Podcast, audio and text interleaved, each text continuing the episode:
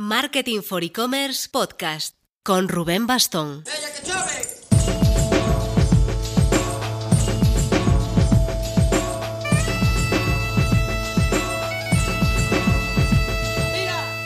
Hola marketers, hace más o menos un año, allá por el programa 14, entrevistamos a Jordi Ordóñez sobre cómo vender en Amazon. Y no nos gusta repetirnos, así que cuando planteé a Pablo Renaud y a Nacho Somalo grabar entrevista, el reto estaba en dar un paso más. ¿Quién mejor que ellos, teniendo en cuenta que dirigen un curso de e-commerce manager en Amazon, en K-School, y han publicado hasta un libro sobre cómo vender con éxito en Amazon?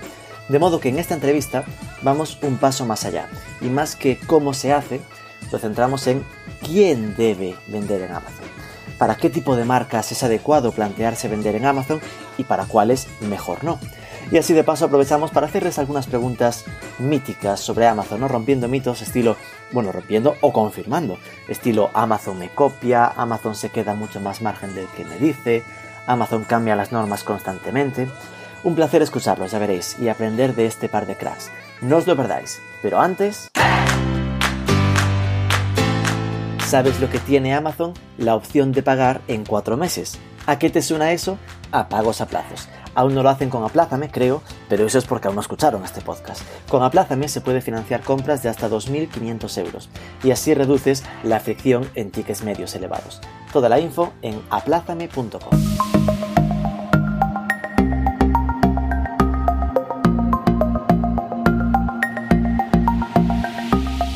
Nacho Somalo, buenos días. Buenos días. Pablo Renaud, buenos días. Buenos días. Sois dos históricos del sector, así que me da no sé qué lo que hago habitualmente de preguntaros quién eres, de dónde vienes, porque creo que el que más y el que menos de los que nos escuchan os conocerán ya bastante. Así que mm, simplemente para que la gente se haga una idea de qué voces de cada uno, hago una pregunta introductoria. Nacho Somalo, yo a ti te conocí, en plan empezó a, a sonarme tu nombre, en la etapa de jefazo de Europa del proyecto alice.com. Cuéntanos desde aquel momento, pues, eh, cómo ha sido tu trayectoria y en qué líos andas metido ahora, que me suena que son bastantes. Bueno, la verdad es que más o menos hago lo mismo que cuando salí de Alice. Eh, me dedico a la formación por un lado y ayudar a otros en sus procesos de transformación digital, venta online. Y, eh, y, sigo en lo mismo exactamente. Me lo paso muy bien, la verdad. Pablo Arnaud, mientras Nacho estaba con Alice, tú estabas creando ya la agencia Evolution. Evolution con B. Cuéntanos cómo fue ese proceso de creación y cuál es el foco actual de Evolution. Bueno, pues eso fue ya hace 10 años, efectivamente. Estamos haciendo el décimo aniversario ahora. Y todo surgió pues de una conversación casual en una cafetería con una servilleta, como pasan estas cosas. Como el contrato de Messi. Exactamente, solo que esto era, estaba esto bien hecho. Esto es más serio.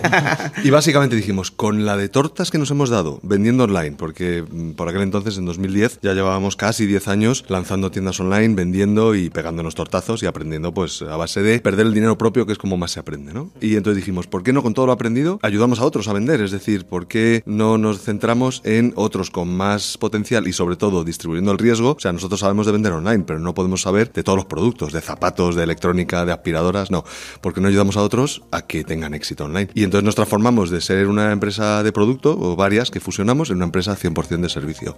Diez años después ahí seguimos ayudando a otros a vender online. ¿Qué tamaño tenéis como agencia a día de hoy? Somos ahora 30 empleados, tenemos dos oficinas, una en Madrid, otra en Cádiz y empezamos trabajando con pequeñas empresas, ahora ya damos servicio incluso a empresas como Orange o como Grupo Pascual o empresas grandes y entonces ha cambiado todo bastante. No querríamos crecer mucho más, la verdad que estamos cómodos con este tamaño, pero al final pues el mercado es el que dictamina cómo tienes que comportarte, crecer y qué perfiles tienes que tener y no sabemos. Igual dentro de un año somos 50 o somos 25. ¿Qué es lo que os llevó a Cádiz? A Cádiz, pues, pues lo bien que se come y las playas que nos va a llevar a Cádiz. Carnaval, ¿no? Carnaval, absolutamente. eh, no, es un error tener todo el equipo en Madrid. En Madrid tiene que estar una parte del equipo, pero al final Madrid es mucho más caro que Cádiz. Y hay gente buenísima, valiosísima fuera de las grandes ciudades y es tontería hacinarnos todos aquí, de verdad. Si es que no, no tiene sentido. Entonces eh, teníamos amigos y muy buena gente que llevan 15 años trabajando para nosotros desde fuera y dijimos, chicos, ¿por qué nos absorbemos y empezamos a dar servicio allí? Y eso es lo que hicimos. Y hemos empezado hace un par de años solo, pero está saliendo muy bien. Y ambos estáis vinculados con K-School, que es donde estamos grabando ahora mismo el podcast. ¿Qué relación tenéis con, con esta escuela? Bueno, es una relación intensa, ¿no?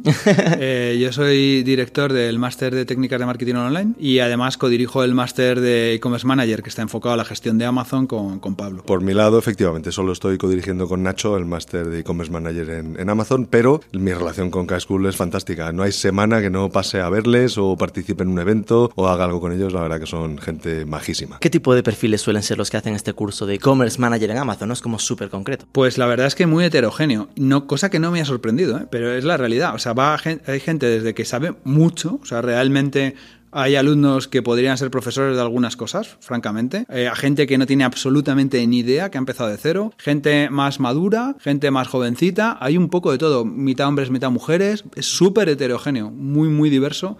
Y, la verdad es que súper enriquecedor para todos, porque es que los profesores que estamos yendo a dar clase lo comentamos. Es que aprendemos en cada sesión porque los alumnos también tienen mucho que transmitir.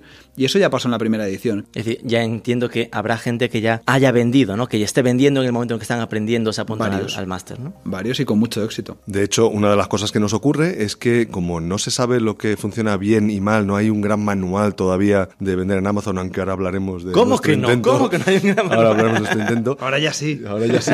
todavía, todavía estamos aprendiendo. Es, es, una, es una técnica o es un, es un mundo, es un universo muy nuevo todavía. Pese a que podamos, eh, entre todo el claustro de profesores, tener claras las ideas básicas, en todas las ediciones, en todas las sesiones, alguien aporta una forma diferente de conseguir los mismos resultados. Y eso es lo que es eh, súper enriquecedor. Tenemos incluso, pues eso, alumnos que son directamente asiáticos, que nos cuentan y saben mucho más incluso de marketplaces asiáticos de lo que sabemos aquí. Tenemos gente que trabaja en empresas de cientos de millones de euros y luego pequeños emprendedores tenemos gente que lleva toda la vida vendiendo online y otros que se acaban de transformar y esto hace un, vamos, las clases son siempre enriquecedoras y sales aprendiendo algo. Qué bueno, suena genial, porque lo de asiáticos, claro, me imaginaba que sepan más ellos de Alibaba que muchos profesores, lo no, normal. No, con seguridad. Vale, esto ya nos ha llevado muy naturalmente a el detalle de que hace unos meses, allá por finales de 2019, ambos sacasteis un libro que tenemos aquí entre las manos, que es Vender con éxito en Amazon. Supongo que al final fue fruto de esta colaboración que estabais trayendo con, con Cascool para, para el máster, ¿no? Sí, surgió a la vez, la verdad. A la vez que estábamos hablando del máster, surgió la posibilidad de escribir un libro, en parte por, por una cosa que explica muy bien Pablo, y es con el máster llegas a un agente, los tres trabajamos en tres niveles, por decirlo así. Hay un primer nivel que es nuestros clientes. Nuestros clientes es una colaboración muy intensa muy, muy dedicada, entendemos bien su problema, les, les, ayudamos a desarrollar su estrategia de un modo muy personalizado, con mucha dedicación. Por desgracia, tanto para nosotros como para ellos, pues esto es limitado, no se puede ayudar a mucha gente. Entonces hay una segunda capa que es el máster. El máster no llega ni muchísimo menos a la calidad de la, digamos, consultoría o colaboración, asesoría personalizada, pero que sí que requiere o, o implica darle muchas horas de cariño al alumno, ¿no? Y se aprende con mucha calidad, ¿no? Pero también se llega a un número limitado de personas, ¿no? Entonces el libro es la forma de llegar a muchísima más gente de una forma más sencilla, obviamente más básica, ¿no? Pero también, bueno, pues nuestra intención, ilusión y tenemos la inmensa suerte de vivir de ello, no del libro, por supuesto, pero de vivir oh, Esa era la siguiente pregunta, era si ya os habíais hecho ricos con el bestseller de, de cómo Ricos en vivencias, por supuesto. Oh, bueno, yo estoy, yo estoy muy picado porque yo me he comprado un avión privado gracias al libro, pero él se ha comprado un Airbus 380 con grifería de oro y yo no he llegado. Claro, No me hicieron precio, me hicieron precio porque conseguí la buy box. Entonces... la verdad que una, una de las cosas más importantes que queríamos conseguir, y esto hila un poquito con lo que os contaba antes, es que a base de darnos muchos tortazos y a base de aprender mucho, creemos que hay que devolver un poco de todo esto, ¿no? Al final, pues nos ganamos la vida y, disfrutamos con nuestro trabajo. Lo ideal sería poder hacer una ayuda uno a uno a un montón de gente, eso sería precioso, pero no nos da la vida, ya no nos dan las horas del día ni a Nacho ni a mí. Entonces, coger el 80% de las cosas que van a ser de aplicación a la mayoría de la gente, empaquetarlas en un libro, contarlas en orden y con sentido, que eso fue lo más complicado, y servir para que la gente que tiene dudas sobre si esto es para ellos o no, si debería estar poniendo mucho más esfuerzo y atención en los marketplaces o no, o si realmente está haciendo las cosas mal y debería hacerlas mejor, pues tenga un primer punto de partida sin riesgo, porque comprar un libro de 20 euros no es riesgo. Y con eso decida si, si quiere seguir adelante. Yo siempre que cuento que es el libro, para mí es un mapa, es un mapa de cómo se consigue tener éxito en Amazon. Un mapa solo no garantiza el éxito, luego hay que andar el camino. Pero joder, es que sin mapa es que cuando no lo vas a conseguir. Es el Google Maps de la venta en Amazon. Qué bonito. Twitter, ya. Em, ¿Tenéis algún dato de cuántos libros están eh, vendidos por ahí? ¿Os han dicho algo? Primera edición a puntito de acabarse, ese es el dato interesante. Entonces, eh, de, un momento a otro vamos a lanzar la segunda, que eso es interesante. Yo soy mucho de preguntar ¿Se sabe cuántos hay en la primera edición? Muchísimos. Millones. Eso es. El que quiera un ejemplar de la primera edición, que, corra, que se acaban.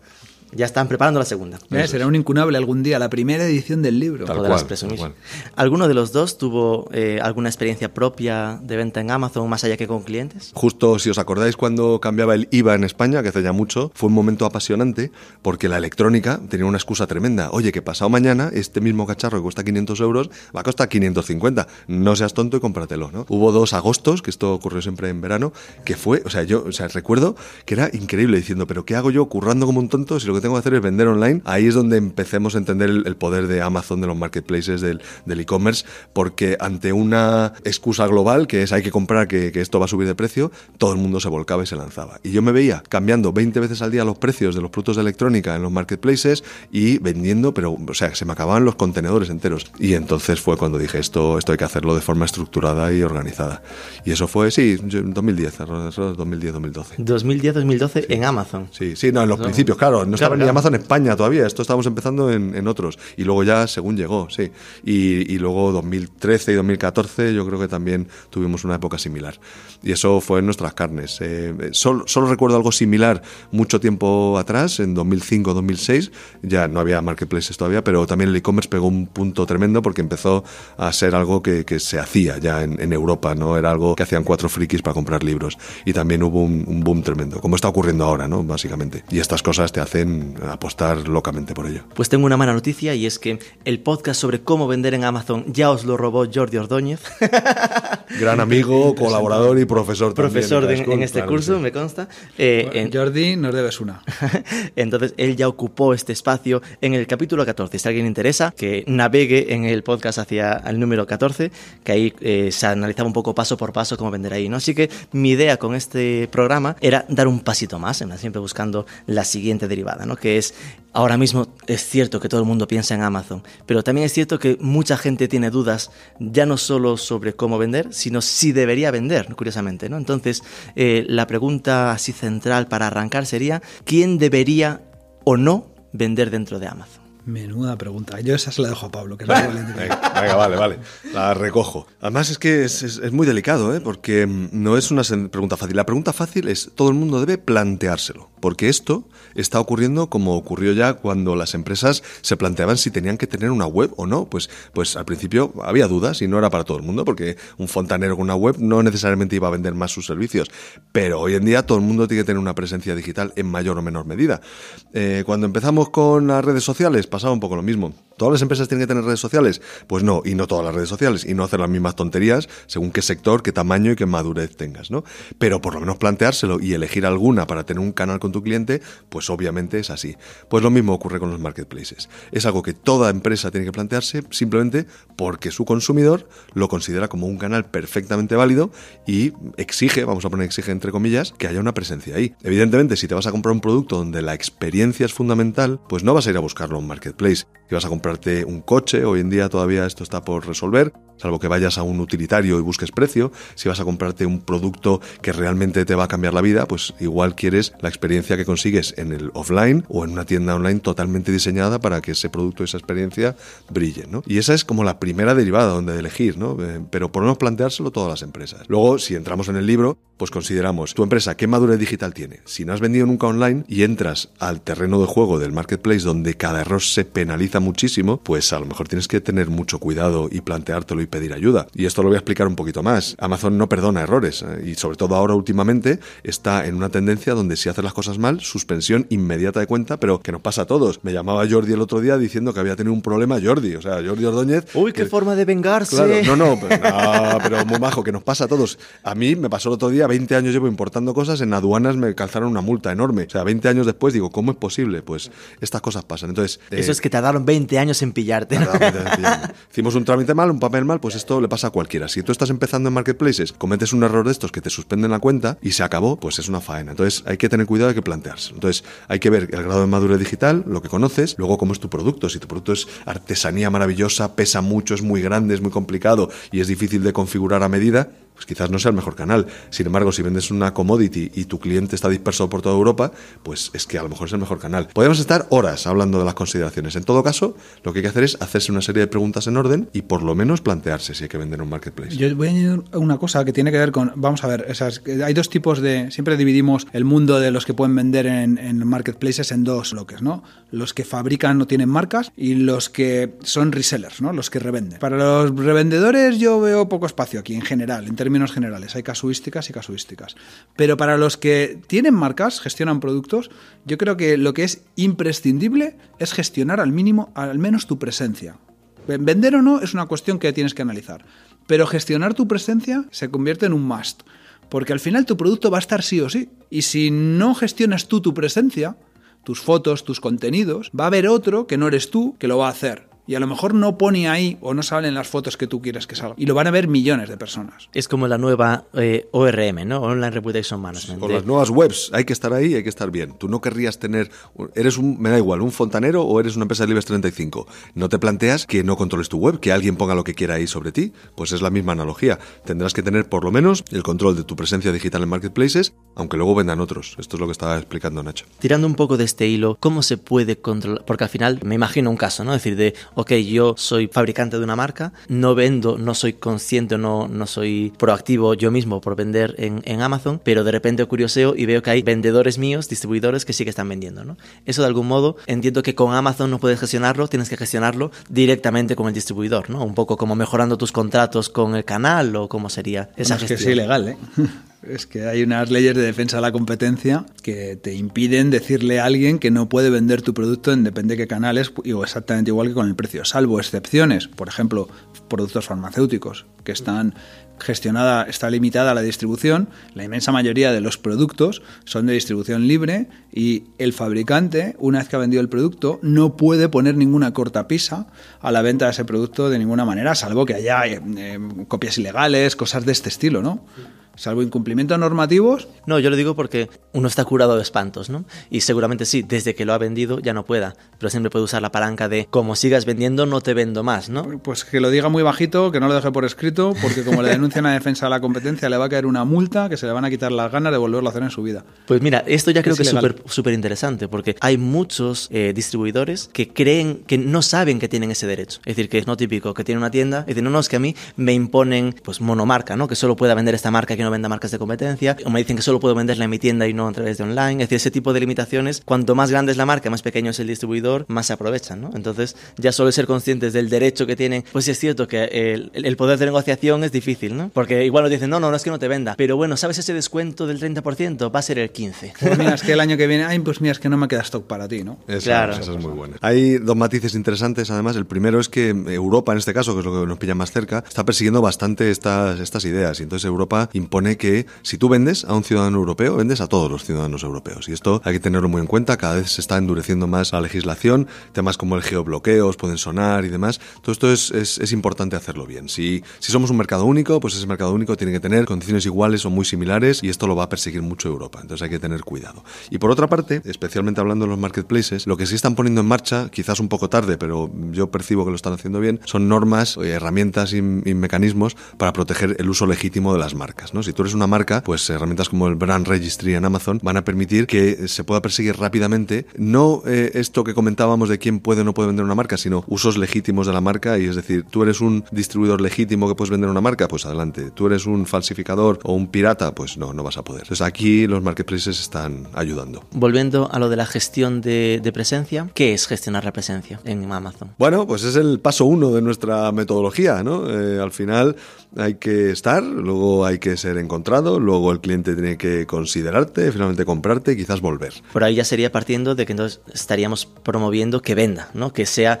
la propia marca fabricante la que decida estar proactivamente en, en Amazon vendiendo él, él, por sí mismo para que no vendan sus distribuidores o, o, siendo él que tenga siempre más potencial para vender antes que sus distribuidores porque podrá mejorar precio. Vamos a ser concretos. Sí, Gestionar concretos. la presencia son varias cosas. La primera es, lo primero de todo es si tú eres una marca y eres el propietario, regístrate como propietario de esa marca en Amazon. Y que Amazon sepa que tú eres el que tienes los derechos de gestión de esa marca para la serie de productos que tienes allí, aunque no los vendas tú. Segundo tema, asegúrate que los contenidos escritos que hay sobre el producto son los adecuados, los correctos y además los que comercialmente van a ayudar más a vender el producto y de acuerdo a la imagen de marca que quieres transmitir. Tercero, las imágenes, las fotos y los vídeos que sean las correctas, las adecuadas. Y todo eso es gestionar la presencia. Además, le voy a añadir otro punto que está en otra fase de nuestra metodología, que también está directamente relacionada, que es la gestión de las revisiones de producto y las opiniones y los comentarios y preguntas que te hacen los clientes y no clientes. Es fundamental que la marca esté allí resolviendo dudas de los clientes, contestando reviews, ¿eh? a veces las positivas no hace falta, pero las negativas en muchos casos necesitan de una respuesta para aclarar cosas, porque a veces el cliente simplemente está confundido o ha comprado el producto con una expectativa inadecuada. Y la, digamos, el participar en esas conversaciones es fundamental Tal para que el comprador que va a llegar detrás perciba y dé valor a toda esa información, obteniendo la credibilidad que tiene que tener cada una de esas comentarios que aparecen en la web. Esto, esto es, es, fundamental, las marcas tienen que hacerlo y es muy fácil darse una vuelta por Amazon y encontrar marcas que lo hacen y marcas que no. Marcas que han optimizado este trabajo y encuentras mil y un preguntas respondidas en un producto, además eh, concretamente, y 15.000 reviews y todo perfectamente controlado y sabes que hay una marca que apuesta por esto, aunque efectivamente no venda, aunque luego sean distribuidores, su canal, el que venda, pero han tomado cartas en el asunto. Y hay otras que lo tienen totalmente descuidado y es un daño tremendo el que está haciendo para las marcas. Entonces, esto primero, esta primera etapa de estar, todo el que fabrique algo tendría que controlarlo. Además, el trámite que decía Nacho de registro de marca dentro de Amazon es sencillo y tendría que ser uno más, igual que registramos un dominio, igual que registramos una sociedad, igual que registramos una marca registrada en la oficina de patentes y marcas. Hoy en día, si tenemos un producto en un mercado donde opera Amazon, tenemos que registrar esa marca para posteriormente tener control sobre quién hace qué cosas con nuestro producto. Que eso entiendo que no tiene ningún coste, es decir, solo hacer el formulario. Es un coste menor como tiene el registrar una marca. Son costes totalmente asequibles y razonables. No es algo que las empresas tengan que preocuparse. Es más, que sepan cómo hacerlo y cuándo hacerlo. Con lo cual, ya me queda claro que una marca productora, una marca fabricante, aunque no tenga tiendas propias, eh, sí que estaríamos dibujando que tendría todo el sentido que se plantease vender en Amazon, ¿no? Sí. Bueno, hay otra cosa de la presencia que no hemos comentado, pero pues no la hemos comentado, se nos ha pasado porque en realidad es que tiene un, impacto casi nulo, ¿no?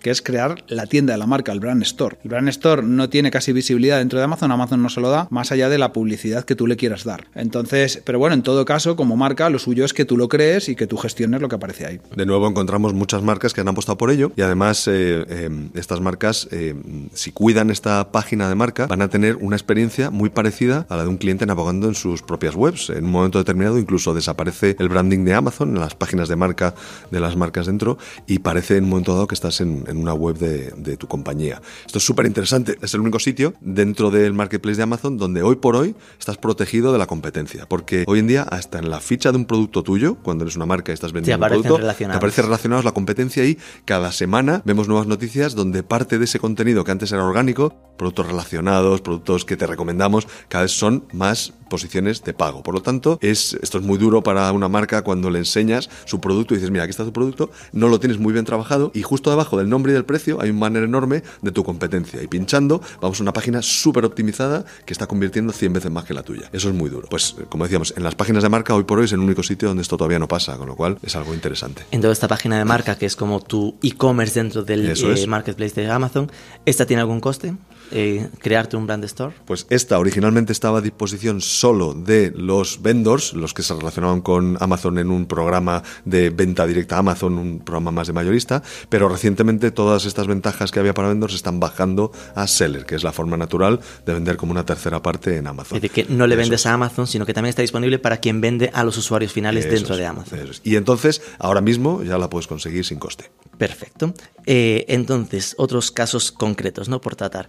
Pequeñas tiendas offline, que entiendo que son las que eh, son distribuidores. Esta será la que tú decías que igual no tienen demasiado hueco dentro de Amazon porque gradualmente las propias marcas fabricantes se las irán comiendo, ¿no? Bueno, vamos a ver. Sí y no. Es decir, efectivamente, si yo soy un pequeño reseller eh, de una tienda local, donde a nivel local tengo soy competitivo muchas veces por selección de producto, ¿no? Porque tengo la habilidad de tener un surtido que a lo mejor otras tiendas en mis alrededores no tienen, ¿no? Difícilmente puedo ser competitivo con un bajo volumen de compra al proveedor en un entorno como un marketplace. No obstante, sí que encontramos casos, es decir, y mucha casuística. Em, por ejemplo, liquidaciones de stock. Pues una herramienta fantástica para hacer liquidaciones de stock. Esos productos que se me han quedado ahí, que ya no consigo vender, los puedo subir a los marketplaces, venderles. Por ejemplo, productos eh, en los que he hecho una compra especial y ahí sí soy competitivo, ¿no? Porque claro, cuando yo ya tengo amortizada, entre comillas, toda mi estructura con mi venta tradicional, la ventaja que tengo con respecto a otros es que puedo utilizar el marketplace con una expectativa de rentabilidad mínima, prácticamente mínima, y entonces sí que puede ser interesante y sumar a tu negocio. O sea, quería matizar eso, pero es verdad que en términos generales es muy complicado que un pequeño reseller entre a competir en un marketplace que se acerca muchísimo a la competencia perfecta con gigantes o con gente mucho más grande que tiene más capacidad de compra, más capacidad de inversión, dedicar recursos, etcétera. Tal cual, así es. Un tercer caso que se me ocurre, cada vez lo vemos menos, pero ha funcionado mucho en el pasado, es la larga cola. ¿no? Existen pequeños retailers offline que llevan un, décadas siendo referentes en cómics de segunda mano, en artículos de coleccionismo, en, da igual, no tiene que ser tan de nicho, puede ser un poquito más generalista, pero que han desarrollado esa capacidad de tener productos de larga cola y su cliente alrededor geográficamente ya les conoce. Y, yo conozco algunos ejemplos que son referentes en España, que les viaja gente de toda España, o son tiendas físicas, pues para moteros, es un sector como mucha pasión. Hay moteros que se hacen 500 kilómetros para ir a comprar cosas a una tienda física y vuelven. Espectacular, pero esto pasa. Pues esas, esas empresas offline pequeñas que han sabido cuidar así a su cliente pueden encontrar clientes similares mucho más lejos a través de los marketplaces y tener un conjunto de productos de larga cola que a lo mejor en su entorno ya no da para más, ya no hay más moteros fanáticos de Harley en su entorno, pero a través de un marketplace pueden llegar a más público de este estilo. Son pocos los casos, pero alguno conozco. Sería como nichos. Exactamente. Vale, y después hay otros dos casos que quería sacar a colación, que son más pure players, ¿no? Es decir, tiene sentido que un e-commerce, es decir, que ya ha nacido como e-commerce, pliegue un poco la rodilla eh, y diga, vale, me compensa vender en Amazon porque al final ahí ya está cautivo eh, un, mi cliente o internacionalizo dentro de Amazon. Estoy pensando, imagínate, ejemplos como, yo que sé, Minimalism Brand o Muroexe, ¿no? Que al final son proyectos que están pensados para vender en su propio e-commerce. ¿Deberían vender en Amazon? O sea, primero, yo creo que no me atrevo a responder una respuesta genérica. Habría que estudiar cada caso. Ahora bien, eh, por ejemplo, Muroexe eh, Pompey, Hawkers. Es que en realidad para mí son, o sea, todos los enfocamos como e-commerce, para mí son, no son e-commerce. Son marcas. Son marcas. Con un canal digital de llegada a su consumidor. Entrarían que han creado la marca siguiente paso de, canales de, digitales. marcas fabricantes, ¿no? Efectivamente, de hecho, la mayoría, muchas de ellas están abriendo tiendas físicas, por lo tanto, llega un momento en que cambian su perspectiva a soy un e-commerce, de soy un e-commerce a soy un fabricante de marca y a partir de ahí intento encontrar todos los canales de distribución que me, que me interesa que, y que, me, que son rentables para mí y el canal marketplaces es muy probablemente súper interesante y te va a compensar. Ahora, si eres puro reseller, es más complicado que te encajen los números, pero sobre todo en el pasado sí se ha dado bastante, simplemente por, por tener la habilidad técnica de hacerlo. ¿Qué es lo que se daba? ¿Qué es lo que pasaba? Pues que, oye, que, encontraba que esa gente que sabe de e-commerce encontraba en, en, en marketplaces, digamos, capacidad para vender sus productos porque no existía o no encontraba demasiada competencia. Ahora, cuando la competencia se hace muy intensa, es muy complicado que puedan batir al propio, al propio fabricante, por ejemplo, ¿no? Pero bueno, o sea, casuísticas mil, ¿eh? O sea, aquí sí que no me atrevo a dar una respuesta. Es decir, que sería un caso como que igual los resellers tuvieron su oportunidad en Amazon, pero a medida que esto ha ido madurando y que los propios fabricantes vayan entrando, lo normal es que la partida la gane el fabricante en condiciones normales, digamos, ¿no? Es un buen resumen. Es verdad que muchos de los que eran e-tailers vendían online principalmente un conjunto de productos no suyos y eran resellers, por lo tanto. Los que tuvieron capacidad para testar los marketplaces antes sí que eh, consiguieron desplegar eh, canales adicionales. Y esto, esto es una cosa muy importante. Hoy en día es muy complicado disponer de un solo canal, porque si tienes un problema, por ejemplo, una marca que solo capture o capta a su cliente en redes sociales y les lleve a su experiencia de tienda online propia y les venda ahí el producto, pues es un Pompey, un Hawkers Minimalism, es súper arriesgado. Estás a merced de una plataforma, en este caso la red social que más tráfico te traiga, que cambie las reglas de juego y te estrangule. Entonces hay que tener más canales como sea. El marketplace generalista tipo Amazon, que es un mercado en competencia casi perfecta, como decía Nacho, ¿es la mejor solución para esos casos? No. Pero tenemos 200 y pico marketplaces alrededor aquí en Europa funcionando. A lo mejor hay alguno más vertical, más específico de lo que tú vendes, que tiene sentido y que te puede dar ese aire de tener otro sitio donde vender otro, otro canal. Eso sí lo hemos hecho mucho. Eso tenemos muchos clientes que empezaron como resellers online simplemente y hemos hecho una estrategia de múltiples marketplaces o diferentes canales y el que, no sé cómo deciros, el que tiene unas líneas de producto, un caso concreto, no digo el ejemplo del cliente, pero sí el sector. Es eh, lencería erótica, es un sector muy gracioso, que, que, me gusta mucho, es muy agradable trabajar en este sector. Entonces tiene una serie de productos que en España y en mercados latinos pues se funcionan muy bien en sus tiendas online, pero son productos de precio medio o bajo dentro de su portfolio. Y los productos de precio alto pues son más difíciles de vender en estos sectores, pero vas a Alemania o vas a Reino Unido y los superventas son los productos más caros, por poder adquisitivo, por cultura, por mil razones. Entonces, con esto ya determinas qué canales te pueden funcionar para una cosa y para otra. Y a lo mejor pues vas a marketplaces que operan en, en países donde vendes el producto de entrada, digamos, y pues ser muy eficiente con tu offering, pero no llevas tu producto de alta gama, que no tiene sentido. Para eso buscas marketplaces más verticales en esos otros países. Con lo cual, haces una especie de portfolio y macheas tus productos con diferentes canales. Y eso te hace ser más resistente a si alguno de esos canales te empieza a fallar. Sí, que esto al final lo tenía para más adelante, pero vamos a dejarnos llevar por la conversación. No, me, no era ajeno a que estabas comentando siempre la palabra marketplaces y casi nunca mencionabais Amazon, ¿no?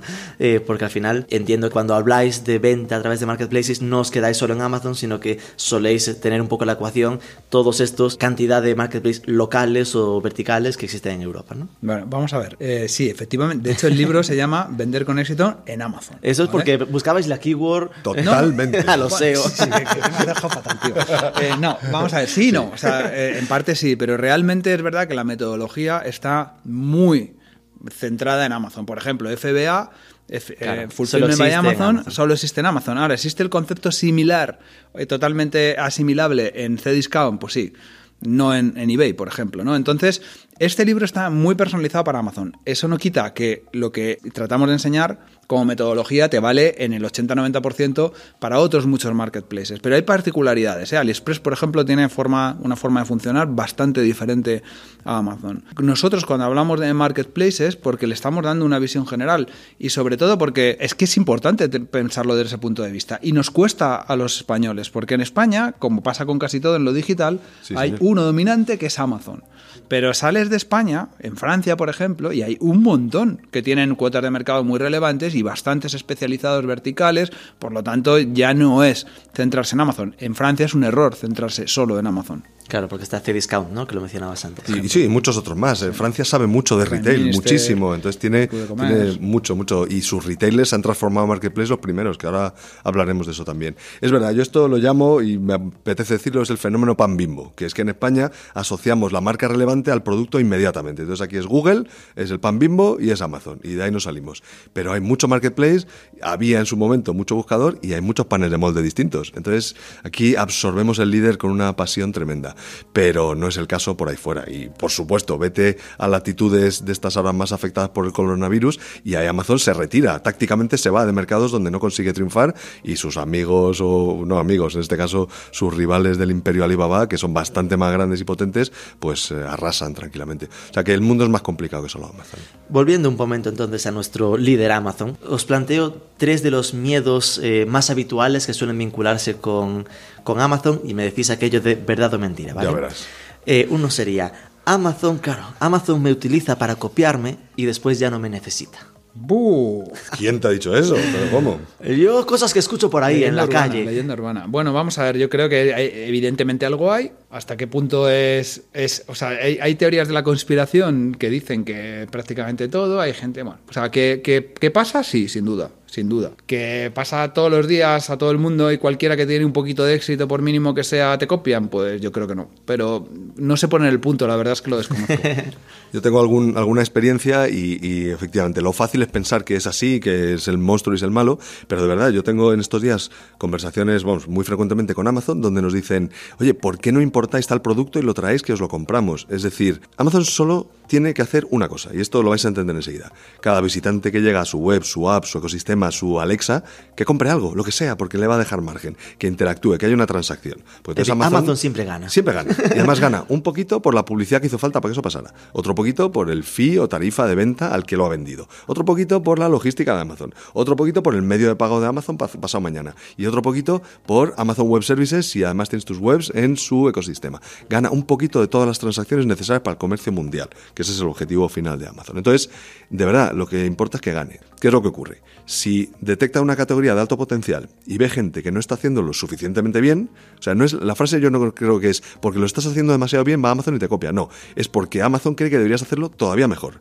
Y entonces ve que no tiene suficiente tracción y es una categoría donde sus marcas pueden hacer eh, ruido, pues inmediatamente lo prueba y saca las pilas o saca los productos Era de justo el consumo, ejemplo que tenía es en lo la típico. cabeza, Pero, las pilas. Claro, pero Amazon se va a poner a crear televisiones planas HD en 8K ahora mismo, pues no tiene pinta. Eso es algo que requiere más ingeniería y es más complicado. Las veremos, claro que sí, a lo largo del camino. El mensaje es, en el momento que no tienes la conversión y el performance que Amazon espera, pues ten miedo, pero no solo de Amazon, del segundo que te esté pisando los talones. Es un sitio, como decía Nacho, de competencia perfecta, entonces como vendedor tienes que ser perfecto. Entonces, nosotros, en nuestro caso, en muchos productos que vendemos de electrónica, Amazon nos dice directamente, por favor, traed esto, esto, otro, y vamos a venderlo para Black Friday y os vamos a comprar 7.000 unidades de este producto. Porque sabe que para vender un producto de electrónica hay que conseguir traerlo, que tenga todos los certificados, dar el soporte y servicio técnico, el call center, son muchas RMAs. cosas. Claro, los RMAs. Las entonces- cosas que dan lío, vendedla vosotros. mejor. Claro, y luego lo que son los spinners, las tonterías o las fundas de móvil, pues ya nos encargamos nosotros de Amazon. Es decir, Esto es así. hay más riesgo en las cosas más básicas y con Sí. menos ingeniería, digamos. ¿no? Eso es así. ¿Vale? Eh, al hilo de lo que comentabas, que era lo de donde Amazon gana eh, tantas cositas, está lo de Amazon no es rentable. Porque al final parece que ganas, pero mm, se queda con mucho más margen del que aparenta, ¿no? Como que hay muchas cosas en las que pierdes dinero más de lo que te esperas. Cierto. Esa le encanta a Nacho. Esa es, Cierto. es tu pregunta favorita, dale. Cierto, vamos a ver. Eh, pero es, la culpa es nuestra. Bueno, vamos Por a ver. contabilizar estaba bien los gastos, trabajando con uno de mis clientes precisamente haciendo un análisis de rentabilidad y entonces hemos utilizado como base la calculadora de Amazon. La calculadora de Amazon está mal. Está mal, no calcula, no pone el IVA. Claro, sale una rentabilidad que es mentira. Tienes un Detallitos. 21% del PVP menos que tienes que quitar como, como un- no, no es un coste realmente, pero lo es, porque no parte de ese, de ese dinero que ingresas no es para ti, se lo tienes que dar a nuestra amiga Montero, ¿no? Entonces, no, realmente eh, eh, es muy fácil, muy fácil infraestimar los costes, muy, muy, muy fácil. No escandallar las devoluciones, que no están metidas en el, en el cálculo de la rentabilidad que te hace Amazon. Entonces, es muy, muy fácil equ- equivocarte y eh, tener una rentabilidad inferior o en muchísimos casos negativa. Pero no, yo no culpo a Amazon, yo culpo a que a dos cosas. La primera es falta de análisis en el momento de meterse, es decir, la gente se mete con, entre comillas, mucha ignorancia, con mucho atrevimiento.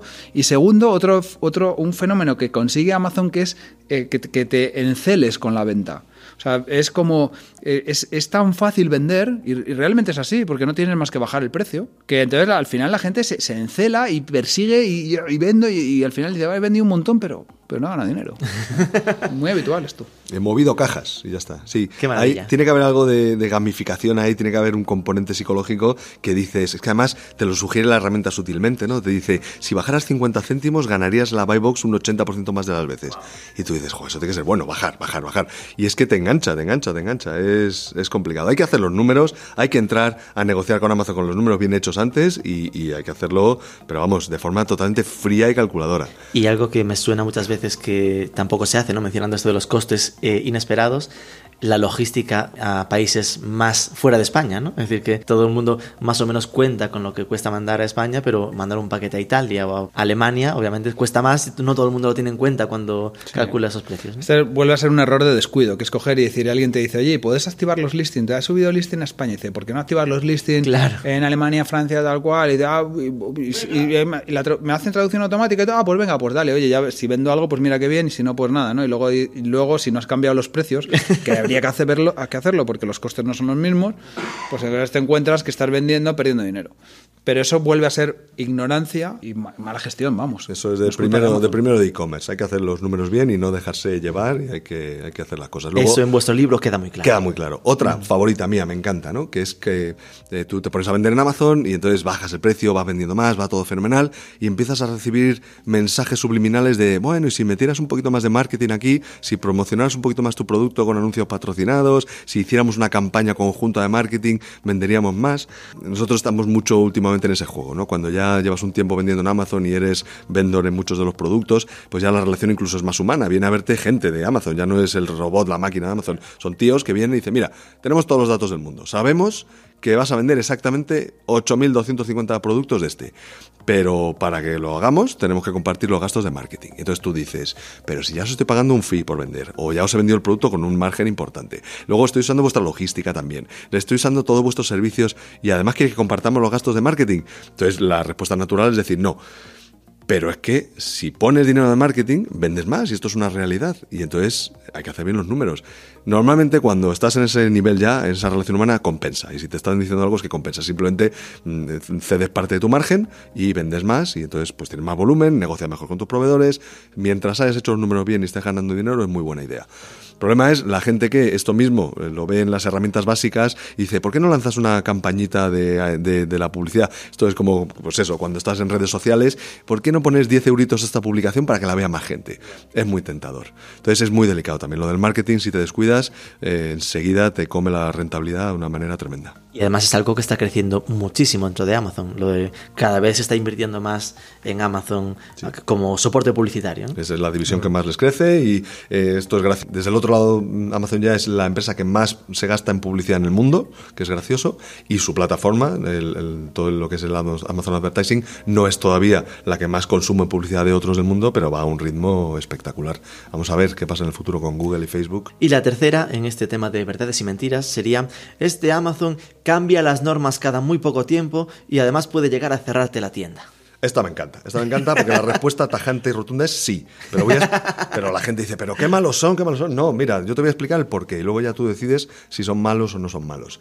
Yo me creo a rajatabla lo que dice nuestro amigo Jeff, que dice que lo primero es el cliente. Pone el cliente lo primero. Y luego pone Amazon y luego pone a la tercera parte, a la que vende. Estás en última posición, eres el último en la cadena. El último mono. Eso es. Entonces, cuando Amazon cambia unas reglas, que lo ha hecho muchas veces con resultados dramáticos para el vendedor, por ejemplo, que le cuenten a Toys R esta historia, lo ha hecho porque lo hace en beneficio de su principal activo, que es el consumidor. Entonces, si tenemos eso en cuenta, a ver, el fin no justifica los medios, pero si tenemos en cuenta que todo lo que hace Amazon es por una obsesión absoluta por el cliente, su experiencia de uso y su bienestar, por decirlo así, pues se entiende que vaya cambiando las reglas del juego. Si lo que tú estás haciendo es malo para el cliente en general, pues te lo van a cambiar. Ese es mi resumen. Sí, es que al final hay que tener en cuenta que estamos en un entorno cambiante. Es que nos, nos, pone nervioso que nos cambien las reglas del juego, pero es que si Amazon no cambia las reglas del juego, va a llegar otro con otras reglas del juego que se las va a cambiar a él. Esto es así, o sea, tenemos que acostumbrarnos a vivir así y esto se está creando.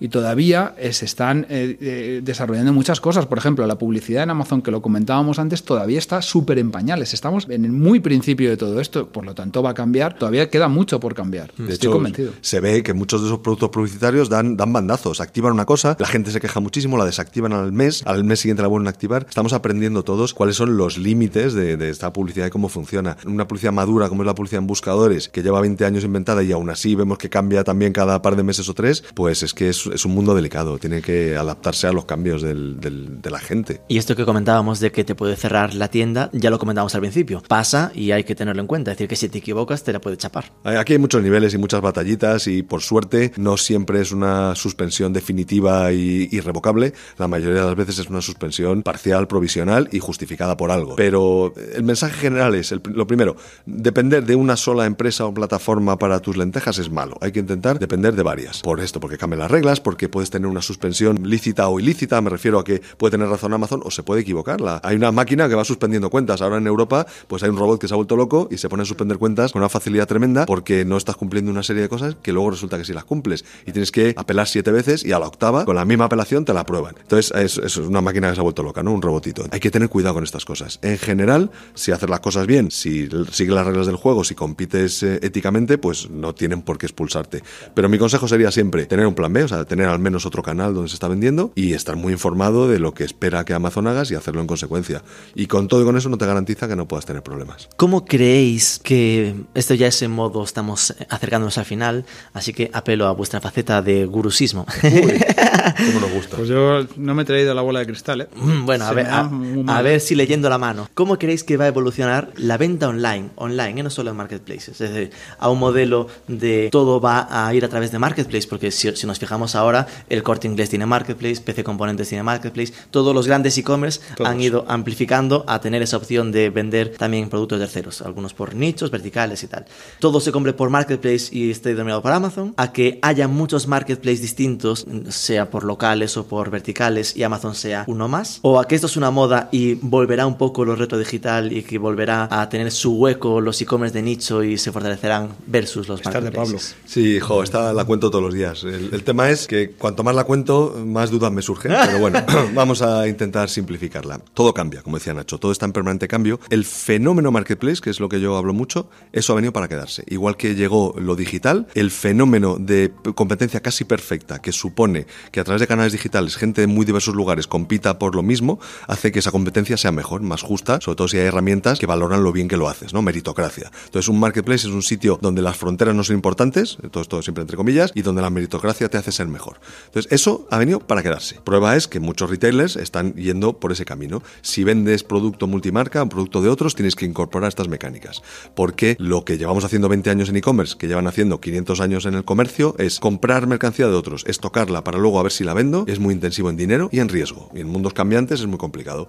Antes nuestros abuelos en los ultramarinos compraban latas de lo único que había, de spam, y vendían spam, porque no había otra. Ahora es un riesgo comprar, estocar, para luego a ver si vendo. Entonces la dinámica de Marketplace resuelve esto de, golpe y porrazo. Con lo cual, esa se queda. Ahora, ¿quién la va a emplear? Pues mira, igual que en las redes sociales. Pensábamos que ya estaban todas inventadas y no, no paran de surgir. Cada año surge una nueva. Entonces es el concepto de red social el que se ha quedado. Ahora se está sofisticando, evolucionando y cambiando. Pues lo mismo, el Marketplace está aquí para quedarse, seguro. Ahora, ¿Hay formas de hacer las cosas distintas a Marketplace? Por supuesto. Yo creo que el e-commerce va a seguir el camino de la técnica de Marketplace para el 80% del e-commerce mundial y el resto va a ser gente que quiere hacer experiencias directas con su consumidor.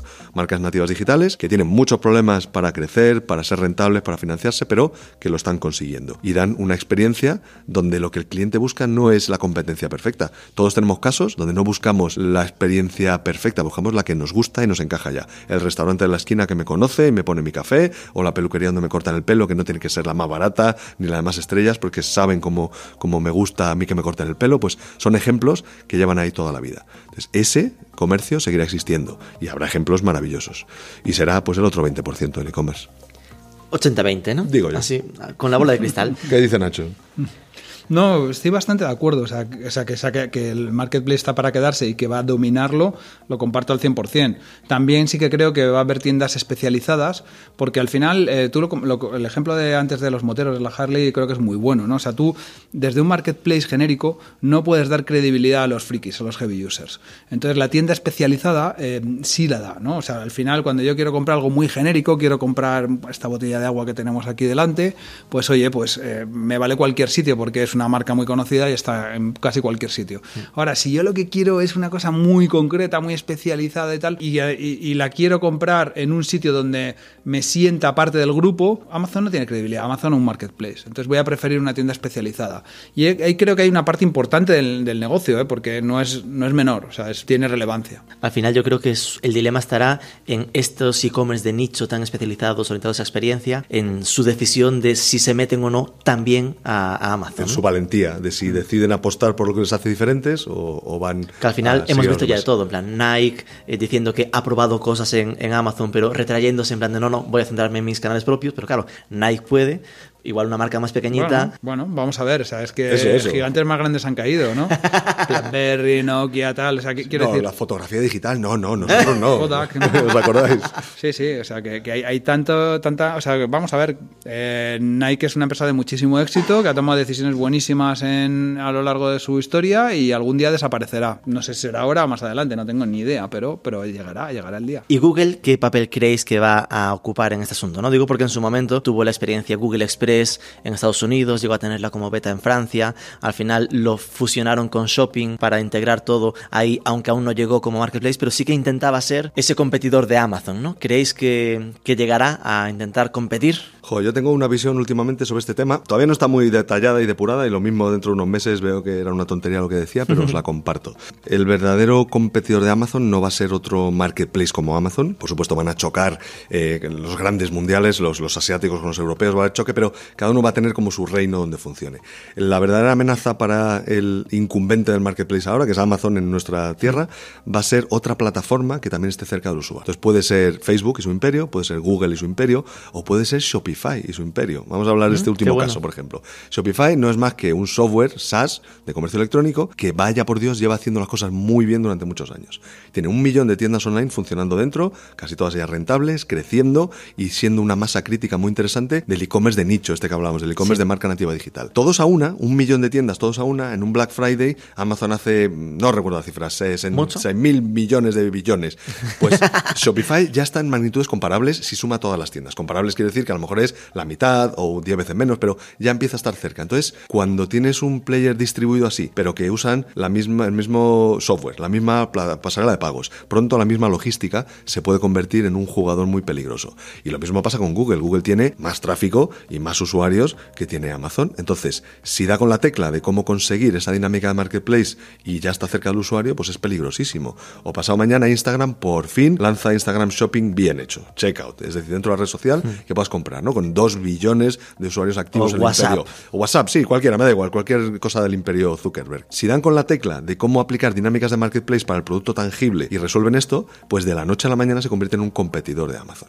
¿Qué pasa? Que Amazon lleva entrenando mucho tiempo, dándole al saco mucho tiempo. Es súper eficiente en todo lo que hace. Entonces, esto no va a pasar de la noche a la mañana. Pero yo creo que la amenaza va a venir por ahí. Otros que de repente adquieran la capacidad de vender producto en, modalidad de marketplace. Y ya para finalizar, eh, la penúltima, ¿ya habéis cogido gusto a este tema de escribir libros? ¿Estáis metidos en algún proyecto parecido para hacer la versión para los otros marketplaces? ¿Cuáles son vuestros retos para este año? Bueno, yo estoy a punto de sacar otro libro, lo que pasa es que hoy no toca, hoy no, hoy no. Oh, pero cuéntanos de qué va por lo menos. Bueno, eh, va de modelos de negocio, no tiene nada que ver con este. Este es una guía práctica para eh, cómo desarrollar la venta online en, en Amazon, el título lo explica perfectamente. El otro es un libro más más vamos a llamarle teórico, no es teórico, es más de reflexión, ¿no? Es a través de casos prácticos. No, tampoco, no es, o sea, básicamente la tesis fundamental del libro es tratar de explicar por qué las startups ganan a las grandes empresas eh, cuando compiten de forma directa, ¿no? Y, a través de casos, ¿no? Pues se, trata de explicar por qué son más ágiles las, las startups, tienen menos que perder, qué hacen diferente, cómo enfocan diferente los problemas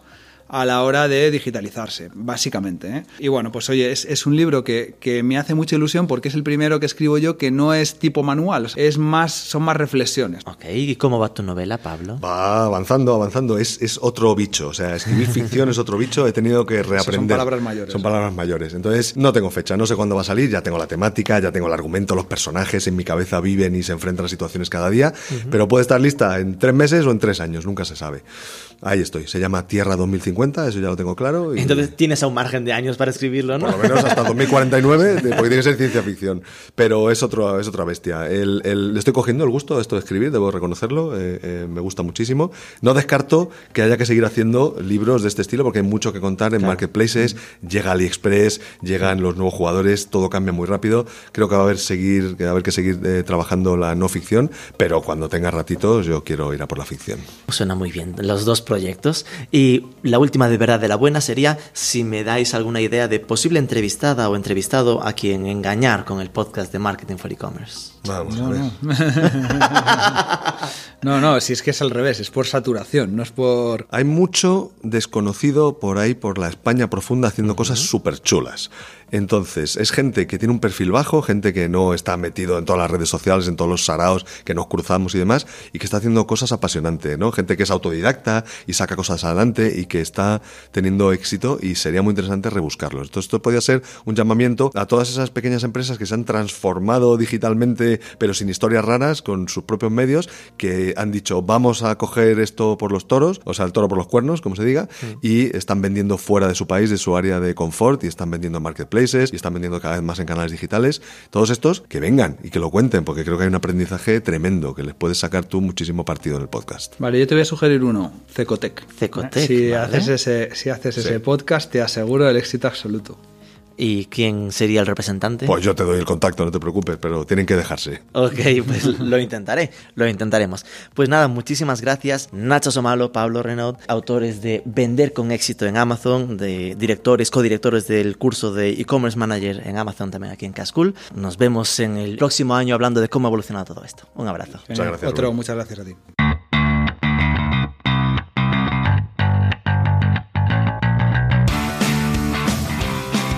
En estos tiempos donde tantas empresas están pensando en cómo afrontar su redigitalización, algunas la digitalización desde cero, y tantos piensan en Amazon para ello, va bien ver opiniones que calman un poco el asunto y dejan claro que hay oportunidades, pero que tampoco es jauja para todos.